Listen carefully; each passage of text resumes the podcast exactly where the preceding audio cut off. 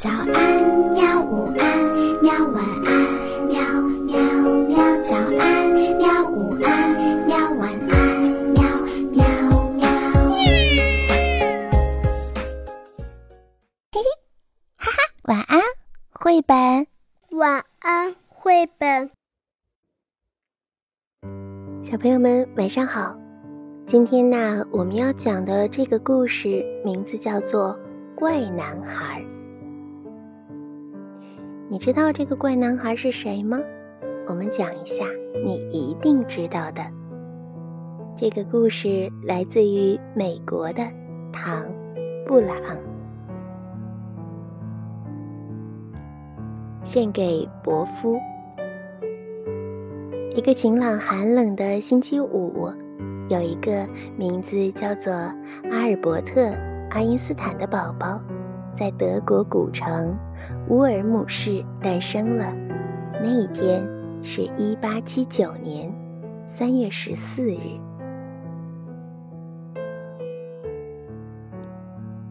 但是，新生儿只为这个家庭带来了短暂的喜悦。奶奶发现他太胖了，太胖了。妈妈担心他的头太大。他的后脑勺有点肿，不过医生说，别担心，这个孩子一切正常，他很好。爱因斯坦渐渐地长大了，很快就到了牙牙学语的年龄，可是他一句话也不会说。家人焦急地等了又等，他真的没有问题吗？后来，他终于说话了，而且一开口就显示出他的聪明。快三岁时，父母答应给他一个惊喜，他满心期待的是玩具，没想到，竟然是个妹妹。他说：“小妹妹身上怎么没有轮子呢？”爱因斯坦有时对妹妹玛雅很粗暴。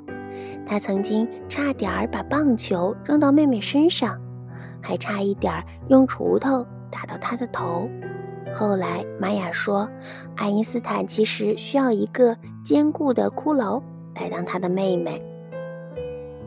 可怜的玛雅并不是爱因斯坦唯一发脾气的对象，有好几次，只要他不高兴，他的脸色和鼻尖儿就会发白，接着暴跳如雷。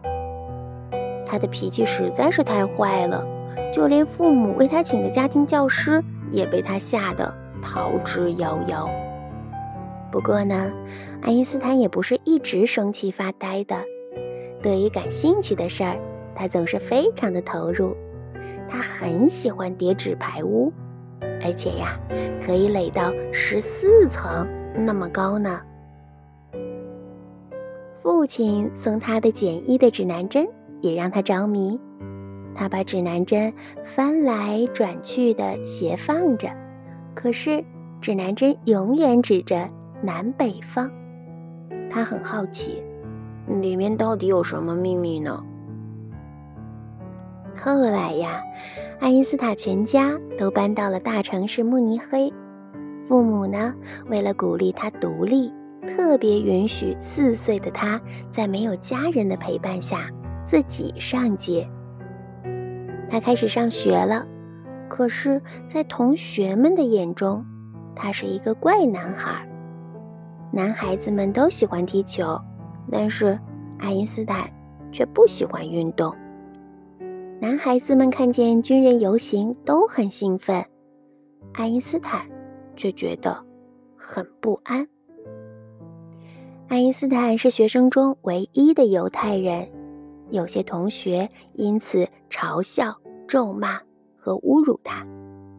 在学校，只要是爱因斯坦喜欢的科目，他都学得很好；但是不感兴趣的科目，他就懒得学。他喜欢数学，对拉丁文和希腊文却兴趣平平。老师在课堂上提问的时候，爱因斯坦总是要想很久才回答。这一点呢，让老师很不满意。因为他们喜欢清楚又快速的答案。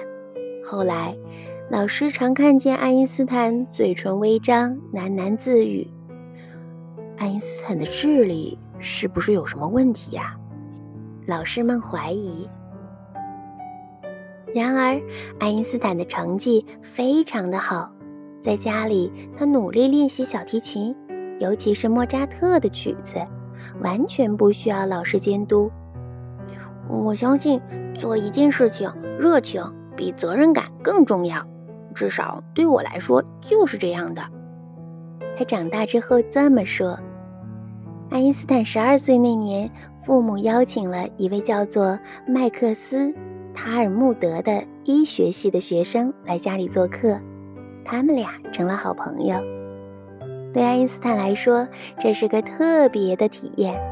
后来呀，他形容自己当时不再那么孤独了。麦克斯给爱因斯坦一本几何书，那个充满着形状、线条、顶点和角的世界，让爱因斯坦十分的惊奇。才过几个月。他就把书全部读懂了，麦克斯说，他马上又投入到更高阶的数学研究。没多久，他的数学天赋一飞冲天，连我都追不上。除了数学，其他的学校作业都让爱因斯坦觉得很无聊。那些漫不经心和机械式的教学真令人难受。他说：“我宁可接受各种处罚，也不要学习枯燥的、乏味的东西。”他对学校的有些课程不感兴趣，态度冷漠，让一些老师对他存有偏见。有一位老师这么告诉爱因斯坦：“你这辈子绝对不可能有成就。”爱因斯坦根本不在乎老师怎么说，整天沉浸在数学和音乐的世界里。他努力地思考心中的疑惑：“嗯，乘光速的感觉是怎么样的？”如果能够以惊人的光速前进的话，世界会不会变得不一样呢？爱因斯坦十五岁的时候，因为父亲工作的需要，全家必须搬到意大利的米兰。但是啊，就在爱因斯坦要离开德国的时候，得知法律规定他必须服兵役，于是他被迫留下来，先完成高中的学业，再去当兵。爱因斯坦编进了学生的宿舍，他的心情跌入了谷底，在学校过得一团糟。他渴望回到舒服的家，他的情绪和健康渐渐走下坡路。为了帮助他康复，他获得特别的许可，终于可以离开学校去意大利与家人团聚。那里的生活如同重见光明。爱因斯坦有了家人的陪伴，除了能参观博物馆，当然还能继续钻研数学。因此，爱因斯坦开始发展他的所有的爱好，就像是儿时叠纸牌屋一样。即使参加宴会，他也会解复杂难懂的数学题，完全不理会周围的宾客的谈话和音乐。他申请了去瑞士苏黎世理工学院学习，可是由于没有准备那些在学校被他忽略的科目，他并没有通过入学考试。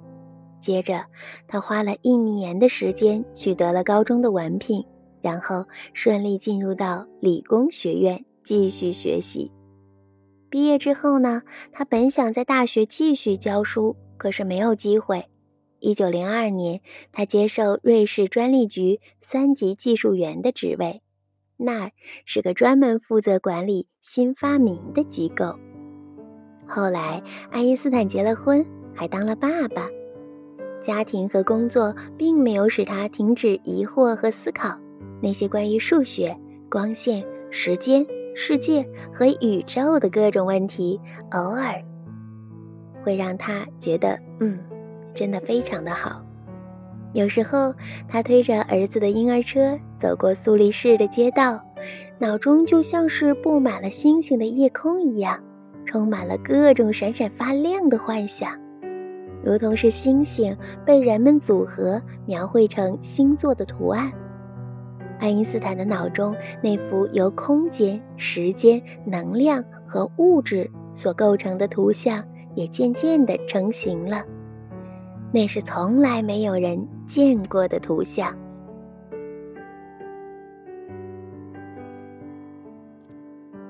爱因斯坦发现，光是由称为光子的细微的能量所组成的，然后呀，形成了光束，就像是从水管当中喷出来的水柱。他说，所有东西都在活动，但某些东西动得像光一样快的时候。就会发生奇妙的事儿，比如说时钟行进的速度仿佛变慢了，物体好像也变短了。爱因斯坦说，有些呀像沙粒一样小的东西，其实蕴含着难以想象的能量。对科学家来说，爱因斯坦发现的就是光电效应、相对论；对于我们来说，他的想法。就等于是电动门、电视、太空漫游和原子能。对于爱因斯坦来说，他的成就为自己赢得了诺贝尔奖，他变得非常的有名。但是在他的眼中，名声好像父母宴会当中的嘈杂与喧哗，他一点儿都不在乎，仍然醉心于思考发明中的。各种难题。对整个世界来说，爱因斯坦这个名字不再代表胖宝宝、爱生气的孩子或是怪男孩，而是一位伟大的思想家。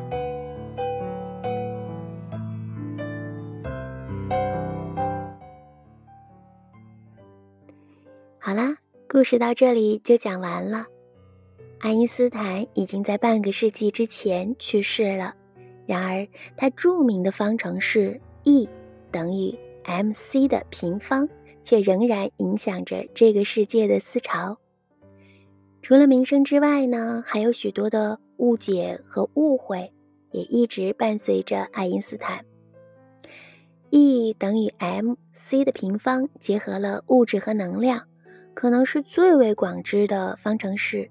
但是他并没有为爱因斯坦赢得诺贝尔奖。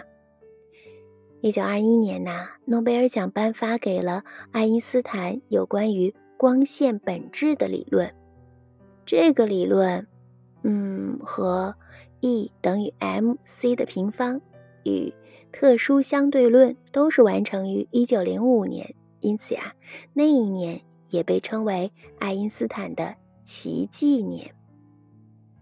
不过呢，这项奇迹并没有成为研究辅助经费与大学教授的工资的保障，反而减少了他身为专利研究员、父亲和丈夫的时间。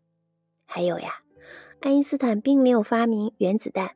一九三九年，他曾经写信告诉罗斯福总统，纳粹正计划制造原子弹，并且建议美国增加研究原子弹的经费。事实上呀，那封当时几乎不被重视的信，后来的确成为了促成曼哈顿计划和美国制造原子弹的原因。不过，爱因斯坦完全没有参与其中。嗯，甚至因为他的社会主义倾向和和平主义的理论，他被视为了危险分子，并且被严格的排除在这个计划之外。